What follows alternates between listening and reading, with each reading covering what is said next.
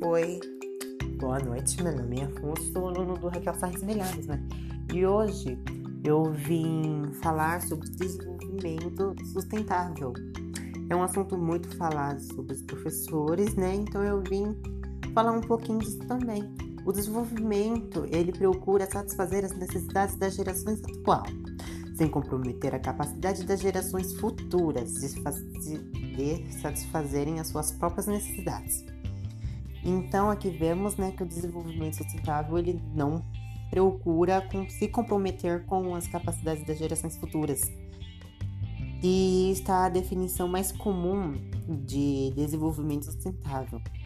Ele implica possibilitar,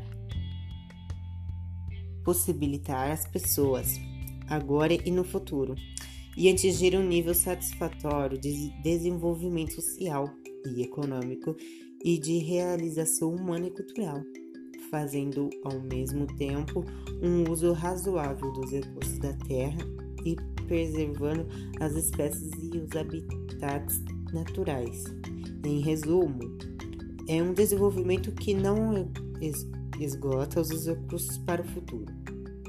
O desenvolvimento sustentável requer planejamento e reconhecimento de que os recursos são finitos ele não deve ser confundido com crescimento econômico, pois este, em princípio, depende de consumo crescente de energia e recursos naturais.